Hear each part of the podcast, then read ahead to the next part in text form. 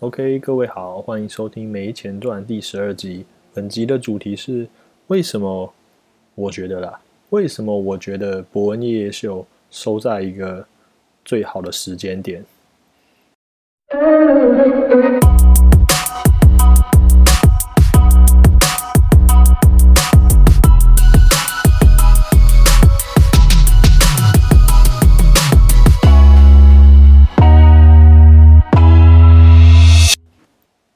这一集本来应该是过年期间就要出的，但是因为后来出了一点事，然后后来又是武汉肺炎一直在那边一直爆，一直爆，一直爆，导致我一直都没有录这一集。呃，因为他们一月二十六号《伯恩夜夜秀》第三季最后一集就结束了嘛，所以我一直觉得那天我就想到这一件事，呃，就是这个论点我就想到这个论点，所以我就想要讲，但是就一直没有录。OK。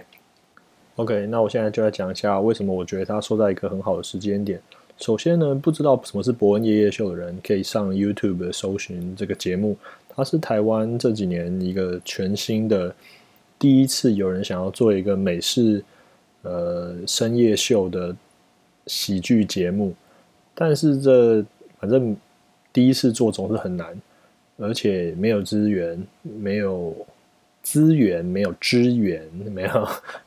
没有各种人物力，钱都缺了。那这个呃节目的冠名主持人就是伯恩，曾伯恩，他是建中毕业的学弟，好像小我们一届吧，好像是这样。OK，然后他后来念台大外文系之后，出国去念了一个法国的什么脑科学相关的硕士，然后又到了。美国还没哪边又练了一个硕士，都跟都不是原本外文的路线。那这就是因为他爸是台大呃医生跟呃教授，而且他当年是念核子工程的，反正是一个很神的人。总之他们都很神啦。那很明显啦，这个应该毋庸置疑。虽然从来也没有人好像访问也没有讲过，但是很明显，他后来去念这个研究所，一定是受他爸的影响。那他后来念完两个硕士之后，当然下一步根据这种呃怎么讲，呃很多人喜欢讲书香世家，但我不喜欢这个词。总之，他就是应该要去念博班。那这个部分访谈就可以找到，如果有兴趣的人可以上网查他的呃相关的呃访问。他有讲过，他本来要念去念博班，那回来台湾申请准备申请资料这一年呢，就找了个工作，就在台湾吧。台湾吧也是一个 YouTube 频道，他们会做一些介绍台湾的这个呃，也也很难定义。总之，它是动画片的形式，然后会有一些各种介绍台湾的人情事物的影片。嗯，但是这种东西，嗯，订阅一定不高，也因为 反正做知识型的东西本来就就不好生存。好，总之他那边认识了台湾爸的人，然后也认识很多业界人。他本身在大学的时候就在台湾的喜剧，有个叫卡米迪 （comedy），对，就是 comedy 的中文。好，这件事我还是觉得有点，我不知道。反正 如果能立法禁止双关语或是呃同音字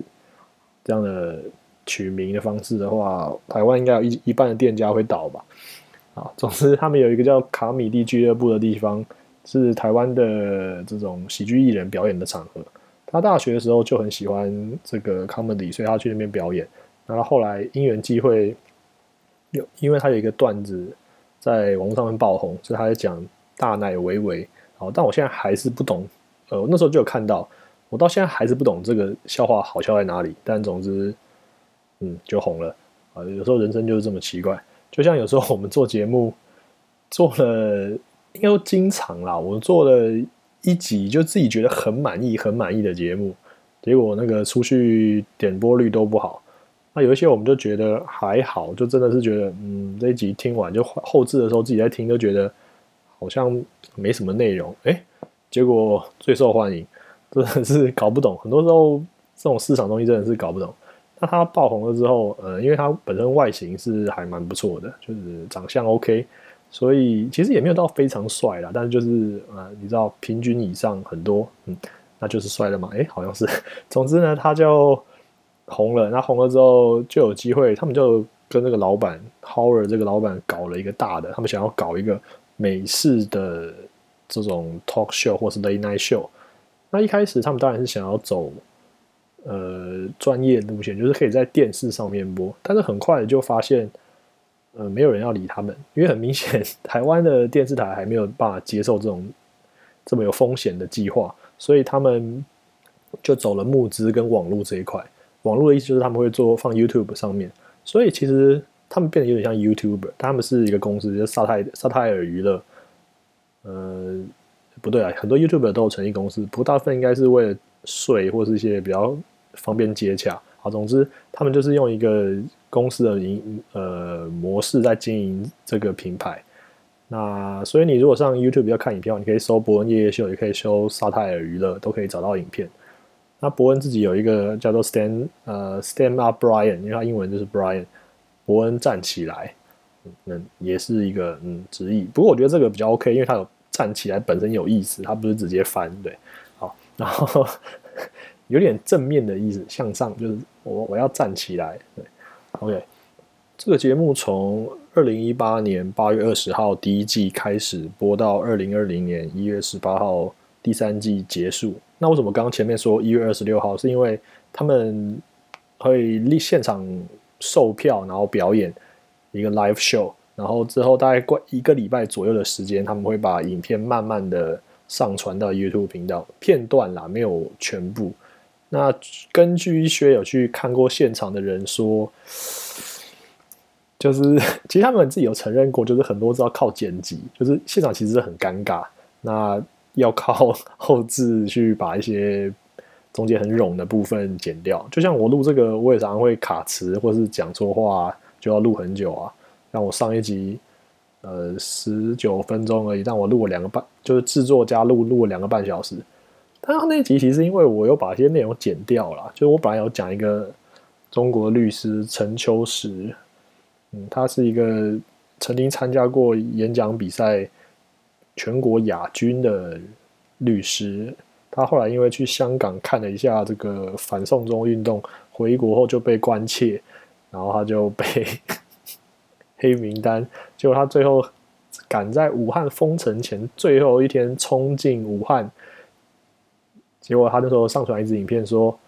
嗯，习近平在哪里？我不知道，但是我来了。他要当一个公民记者，对，在武汉坚守不撤退。”我真的是觉得他讲这句话应该是嗯不想活了，对，应该 就是我们怀念他的那种那种等级，但他竟然在那边待的还算蛮多天，然后他也有一直更新他的 YouTube 频道。我觉得很有趣的是，我看到这个人的时候，他的 YouTube 频道的订阅数大概是八万多，然后我隔天看就变二十万了，现在好像变六十万。不过前几天看到他已经被听说他已经被强制抓起来，然后去隔离了。在武汉里面啊，也不知道是不是真的。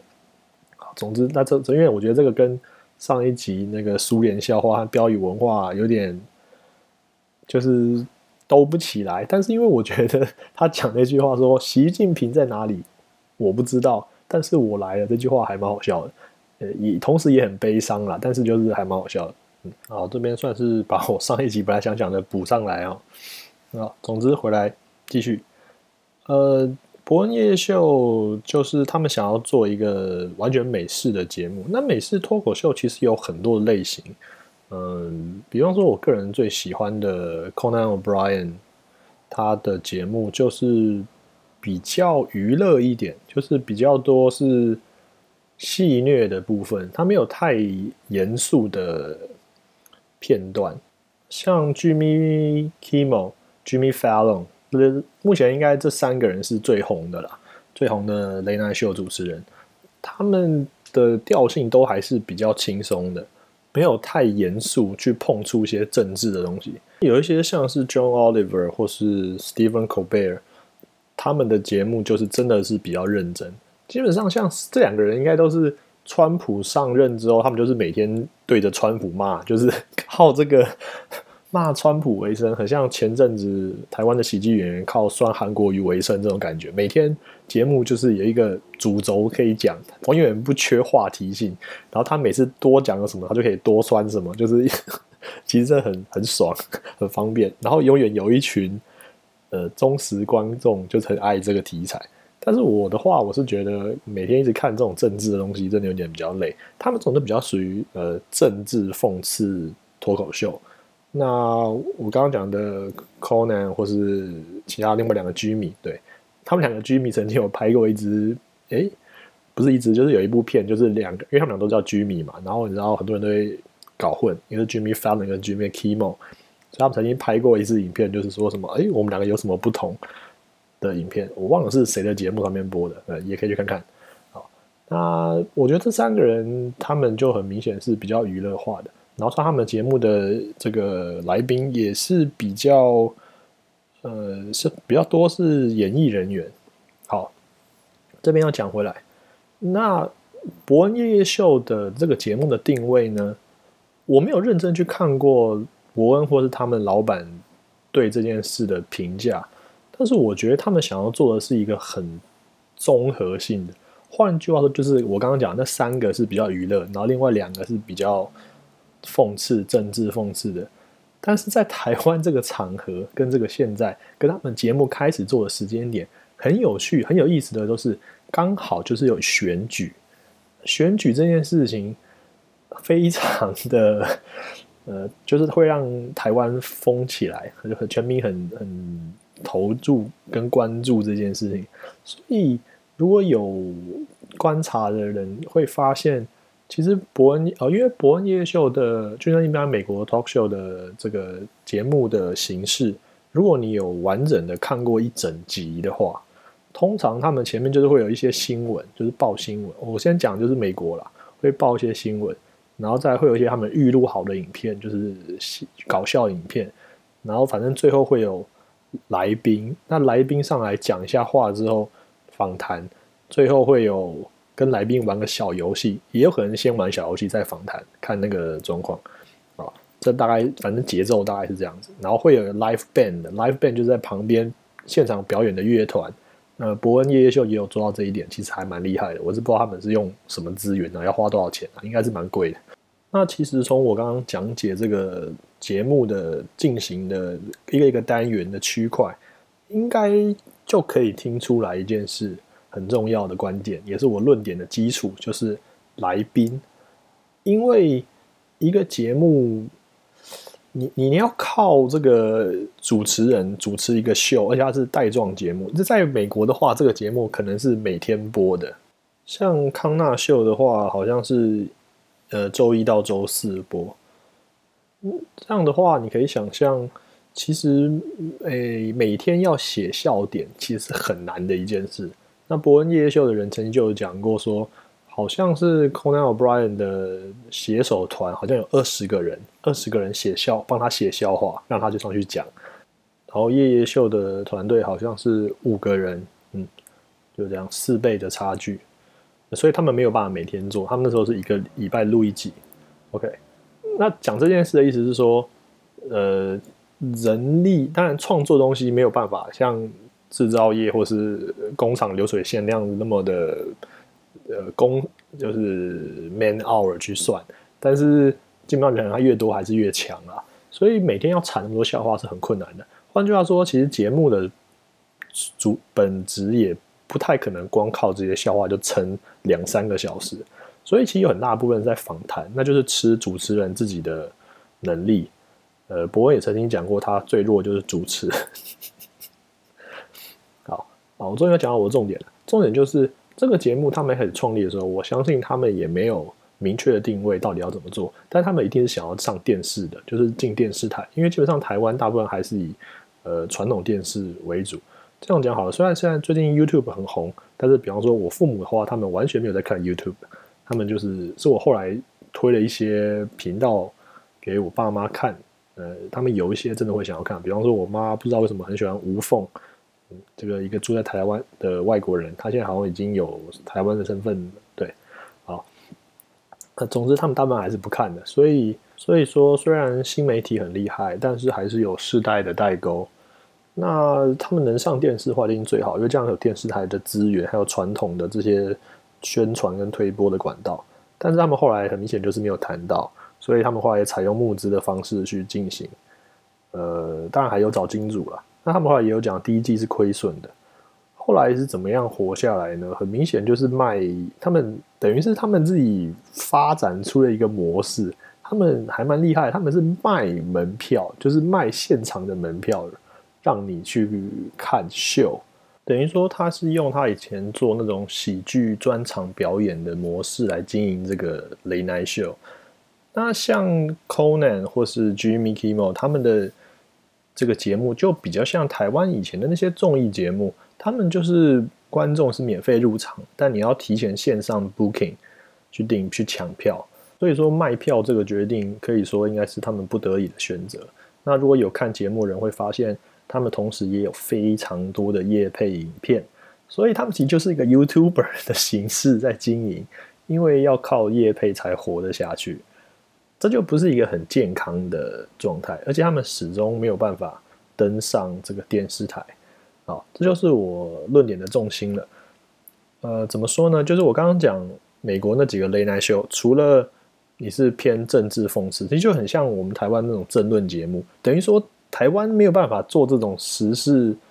呃讽刺、政治讽刺的节目的很大原因，就是因为我们已经有名嘴节目了，政论节目那些东西就是台湾版的 政治讽刺秀，那些人已经把市场占掉了。所以你要抢这个市场其实是比较难的，而且你要，而且那边他们那些，呃，如果有人不知道的话，他们其实名嘴有透露过，他们上节目拿找拿的拿的资料，他们也是节目提供给他们的。当然，有些名嘴应该比较自己比较认真，可是基本上都是电电电视台有一套稿给他们念。哦，这个 如果不知道的人，现在告诉你就是这样。对，他们也自己有承认过，所以他们其实就是一个秀。所以伯恩他们一个呃喜剧界的人过来跨足来做这个电视节目哦，节目的主持人。好，再提到一件事，就是 stand up comedy 的的 comedian 跟呃 late night show host 之间本来就常常跳来跳去，但是大部分人是先做这个喜剧演员，然后有机会才去接主持人。最近最有名的就是二零一五年的时候有一个。叫做 Trevor Noah 的喜剧演员，他接手了《The Daily Show》这个老牌节目，所以算是有个地位上的，呃，怎么讲？就是反正电视节目还是比较厉害啦，比你在就是一直巡回做表演，呃，基本上是这样，因为你电视一直在播啊，然后很多人可以看得到，对，所以还算是一种上升。但是两个工作的性质其实是不一样的，但是这两个地方的人才是常常互相流通的。然后我突然想到，有一个叫做 Ellen Ellen Show 的一个女性呃同呃算是最有名的同性恋公开出柜的主持人，他呃也是以前也是 comedian，然后现在后来就做了 Ellen Show，但是我必须说他真的嗯不太好笑，而且如果有人注意看他的节目的影片，你会发现。观众席上基本上清一色都是女性，这个就嗯不是很健康的一件事，在我来看。OK，扯这么远，我要讲的就是，基本上已经没有台湾已经没有讽刺呃政治讽刺这一块的市场可以吃了，所以他们当初做这个节目的时候，沙泰尔做这个节目的时候，他们应该是想要走比较偏呃康纳那一块，我认为啦，就是康纳或是 Jimmy Kimmel、Jimmy Fallon 那一块。结果呢？发现一件很尴尬的事，基本上来上节目的都是政治人物或是 YouTuber。对，就是我刚刚前面讲的，他们的经营模式就很像 YouTuber。那他们本来也是从台湾吧那边的很多人是重叠，员工是重叠的，所以他们有很多业界的人脉，所以都是来 YouTube 来上节目。结果我后来去统计了一下，他们真正有邀请上来算是艺人，就是在演艺圈里面混的。哦，这边要。觉得今天先讲一件事很讨厌，就是我本来他看的 Wiki 页面上面有人整理他们每一集的节目来宾，结果后来不知道什么，我今天去查的时候，哎，没了，被删了，哎，让我做的很痛苦，但是我又没办法去查每一集，太累了。总之我印象里的话，呃，勉强沾得到边的，啊，比方说呃，鸡排妹郑嘉纯，他算是有一点点沾到演艺圈的边，这真的是边而已。根本就没有什么常常上节目或常常上电视，只算是有名的人。他主要还是在网络上面活跃。那另外的话，真正的演艺人员，就是有一集是唐崇盛跟康康，还有一个肖志什么的忘记了，他们上去那个节目也是为了宣传东西。好，终于讲到重点了，宣传东西。其实那些以前的综艺节目，如果还有如果还有人在看，还有印象的话，大部分的艺人会上那些通告，就是他要他的宣传期，他的 either 是唱片。呃，这个电影、电视剧，whatever，就是他有一个新书，也可也可以，他们有东西要发表，然后还有个曝光，所以公司会帮他敲这个有带状节目那种曝光率。有一些节目就是摆明就是完全是 for 这个，就像完全娱乐那个节目可以播这么久，然后没完全不知道在干嘛，就是每集都在玩一些很瞎的游戏，他就是完全就是要你宣传的。就是，但是因为那些 fan 就是你，只要他的偶像上了什么节目，他都看，对，所以还会很做那种 cut，就是比方说五月天，你看五月天现在这么大牌，他居然根本就不会上什么呃这种综艺节目，他就是偶尔在宣传期或是呃新的演唱会巡演计划，他可能会短暂密集的上了四五个节目，就这样，啊就会有 fan 把他们上了所有节目的画面都剪成一集让大家看，这就是。我一直在讲，这个世界靠病人与迷妹，对，就是 疯狂的粉丝是最可怕的。好，总之，这些人这个节目会上，会有艺人去上访谈，他们其实也都是宣传期，在美国也是一样。你去看，不管是 Conan 或是其他他们的节目，那些人通常会上。好，最有印象就是，呃，你去看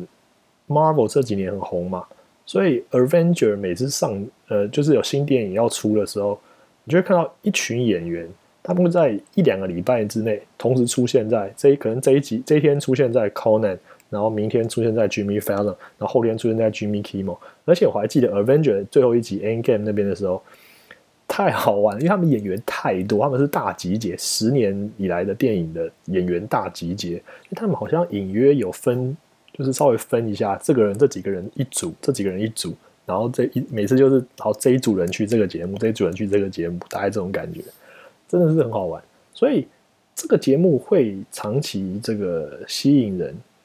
呃来看。其实它也是很重要，就是要靠这种艺人本或是名人本身自己带的光环，或是 fan 的这个流量。你去看呃 Conan，我一直用 Conan 举例，因为他是我最喜欢的那个 talk show，他的。他的团队叫做 Team Coco，他上传的 YouTube 影片大部分也都是来宾的访谈，很少上传他自己就是在那边单口表演的片段，因为他知道 fan 就想要看这个，对吧？就是我今天我不是如果不是住在美国的话，我我又不会去关注美国的时事，对不对？我又不会知道美国的新闻发生什么。所以你你你外国的观众看这个就没什么兴趣，可是 Conan 在全世界都是有非常多 fan 的，就是因为呃艺人上去跟他讲话的时候，那个片段也很有趣。好，再讲回来，所以夜夜秀开播这么久以来，你会发现上去的都是政治人物最多。以今年第三季来讲，三组总统候选人都上去了，蔡英文、韩国瑜、宋楚瑜都有上去。反过来讲。有哪一个电视节目有做到这种有可以做到这样？根本做不到。所以这个很有趣，就是因为呃，现在政治人物都要抢年轻人的选票，那他发觉这个东西很红，应该是柯文哲教会他们了，因为柯文哲是第一个发现 YouTuber 网红的重要性的政治人物，真的是你不得不佩服他的智商跟跟观察力是真的是一流的。好，那这个节目它既然可以吸到这么多的政治人物。有它的厉害的地方，也是一个很了不起的成就。可是呢，你相对过来看，就像我刚刚讲的，根本没有几个艺人有上来。真正有上来的，就是熊仔，还有 Julia 吴卓源。但是基本上这两个人，你拿去跟呃你爸妈讲好了，我可以几乎可以确定，他们绝对不知道这两个人是谁，因为他们都不是那么主流的艺人。虽然他们都有呃熊仔有入围过金曲奖嘛。我想到吕世轩也有上去过，那吕世轩也是啊，就是你一定也是你爸妈一定不知道。简单讲说，他们都不是那么主流的艺人，而且可能跟他们的音乐类型也有关系啊，就就是 rap。但总之，像熊仔是伯恩是他的同学，这根本就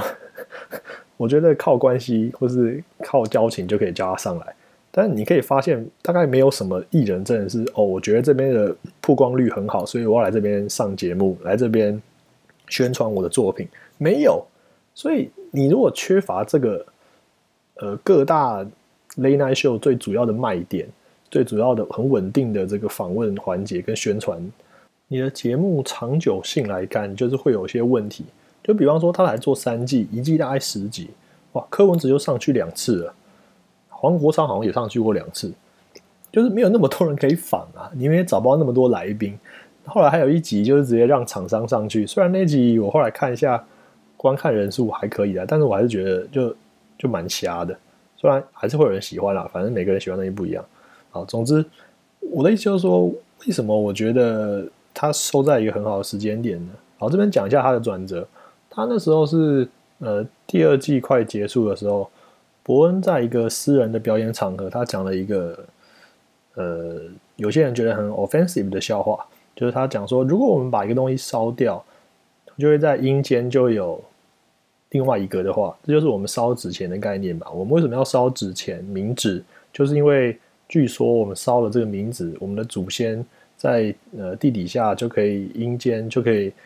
拿到一个一份纸，就是我们烧给他，他就会得到这样。他就讲说：“那阴间是不是会有两个正南荣？” 这个笑话就是你需要知道历史了。正南荣就是一个跟民进党关系很密切，但是我记得他并没有加入民进党的党外分子。哦，这边讲的党外是国民党党外，而不是民进党党外。OK，好，他是党外分子，然后他那时候就是为了抗议这个，觉得自焚啊，在一个报社里面自焚啊。喜欢的人可以自己去看 Wiki 啦。啊，总之，很多人认为，很多尤其是民进党的支持者视他为民主自由的先驱，所以当这个人被拿来开笑话、讲笑话的时候，有些人就很不爽，觉得很受冒犯。嗯嗯，所以那时候伯恩就宣布，跟萨泰尔就宣布说，第三季主持完之后，伯恩就会辞去耶秀主持的这个位置。那外界的解读就是他是因为这件事的导火线，所以才要请辞。但是伯恩后来自己发出来的讯息是，他其实本来就不想要再主持了，因为他喜欢的是做呃在俱乐部那种 stand up comedian，就是 stand up comedy 的表演，而不是做一个主持人。而且他自己都说他自己的访问环节很烂，是这个毕业秀里面最差的一个环节。但就像我刚刚讲的，这个。这个环节可能才是这个秀最，呃，最多人想看的部分，就是在以美国那边的经验来看，那以一个人如果没有说谎被大家抓包，我们就应该，嗯，先相信他，这叫做无罪推定，不对不对，这叫做无撒谎推定。好，诚实推定原则。好，不管了，反正我现在知道为什么很多学者喜欢取对名字了，因为这样讲起来比较方便。我也很喜欢自己发明名词，但通常都嗯取得不是很好。总之，我们就应该相信他是真的不想演，而不是因为郑南荣这件事情才就辞去主持。那为什么我觉得这是一个 perfect timing 呢？因为就像我刚刚讲的，台湾选举已经结束了，暂时还不会有那么大的。选举，不管是之前的立委，呃，就是总统跟立委，还是市呃市议员的选举，暂时不会有那么大的选举。所以，以他们想在台湾打造一个第一个呃 talk show 的这种形式，以他们后来已经有百万订阅，然后呃这个收支已经有盈余的啦，成功的活下来，其实算是成功的。他们基本上算是成功的。那可是后续来讲，他如果还是得不到电视台的善意，可以在电视上面播的话，我觉得这个形式长久会有问，会有困难，会有问题。就好像我刚开始提的，他们找不到真正的其他除了政治人物或是 YouTuber 以外的人来上节目的话，这个圈子迟早会把所有人都耗尽。而且他们的现场售价的票价其实是蛮贵的，应该是八百块以上。我觉得这个 因为选举带来的狂热啊，比方说吴一农上去哦，一定一堆，嗯，这这种时候，对女女性就可以这样，啊，男的就不可以，男的被批判，我就我就不懂。啊，反正总之，总之很多那个农妇们就开始讥笑，对他们还会自称农妇，whatever。总之，呃，我觉得。伯恩夜秀说在这个时候就是一个完美的点，因为它是这个最成功的状态。哇，你竟然可以让三组总统候选人都上你们这个节目被你访问，这是多了不起的节目！哎，那时候他的声势已经到顶点啊。如果假设你现在继续要继续做好了，接下来好要要讲什么？你可以 make fun of 什么？make fun of 武汉肺炎吗？就是，就是其实你真的缺很多题材，对，但是。但他们不会做不下去，但是我觉得这个热度一定是降低的，所以他收在这个时间点收真的是非常完美。多年以后你们回来看，会觉得这是一个传奇一般的事情。怎么会有一个人刚出道几年就可以采访总统，跟好几个政治人物、市长什么的？真是，这那也只会发生在台湾吧？这 真的是很扯。那这也同时也是因为政治人物就想要迎合年轻人的心理，他们刚好赶上了这个时代。好，那我最后想要来呃讲一下，其实我刚刚说他们，我觉得他们是比较想要走呃 Conan O'Brien 或者 Jimmy Fallon、Jimmy Kimmel 那些这种娱乐项目，但是他们有几个单元，比方说最有名的就是哎，这个单元就是很认真的、严肃的，很明显是氛围跟其他单元不同的。他们会每一集挑一个特定的题材，然后很显然是花了蛮大的功夫去收集资料。比方说苗栗国这集最有名的。应该是最成功的一集，就是吐槽苗栗县这个地方，他竟然从来没有删过预算，真的是嗯很扯的一件事啊！一般大家也都不知道，所以他那集一播出之后，就引起很大的回响。那这个节目这种调性就比较接近于我刚刚讲的政治讽刺节目，就是 John Oliver 或是呃 Stephen Colbert。所以他们其实很明显是在互相尝试，而且你有去看节目的话，他们有讲过说：“哎，这个节目本来是要拿来搞笑的，他们不是认真想要，因为他们也想要认真，但就是他是本意是要搞笑，但后来变成一个很寓教于乐式的节目。我我觉得中中文的这种创作环境里面，常常总结跟我们的文化有关系，他最后总结会一定要总结到一个比较正面、警惕之类的这种作用。就有点像用我朋友的话，就是我第二集的那个朋友，猫那一集的朋友，他是电影人，他讲的很好，他就是说，中式的创作常常要有一种预言的 fable 那种预言的那种说法，所以他一定有一个最终的，就是要好人有好报这种感觉啦。所以你就算是搞笑，你也要有一种。正面教育意义有有种这种负担在里面，他比较不会去那么单纯的就是哦，就是 make you laugh，他就是要有一些更有点使命感的感觉。其实政治梦事节目就是有点这种感觉。好，今天结论就是为什么我觉得伯恩他辞去主持人的工作，在这个时间点是一个最好的选择，因为他会成为 legend，wait for it。Dairy legendary，他会成为一个传奇。然后他现在就已经，他的节目的呃，其实最后几集就开始宣传他个人的 talk show 的门票了，好像一张也是蛮蛮贵的。呃，有兴趣的人的话，可以去看他有一个之前有放出一个免费的一整集的 special，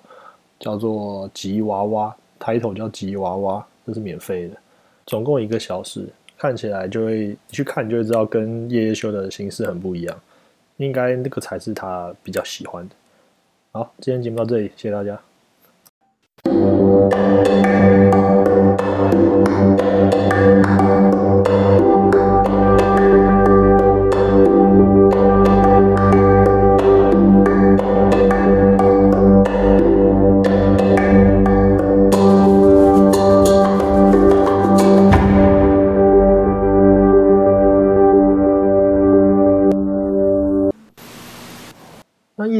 维持在现场还有网络上面播，而没有上电视，其实也有一个好处啦，就是尺度可以比较大。这个是现在台湾传统电视台还是比较顾忌的一件事情。比方说什么脏话啊、骂人的，大家都不太行。哎，可是政论节目好像很多哦，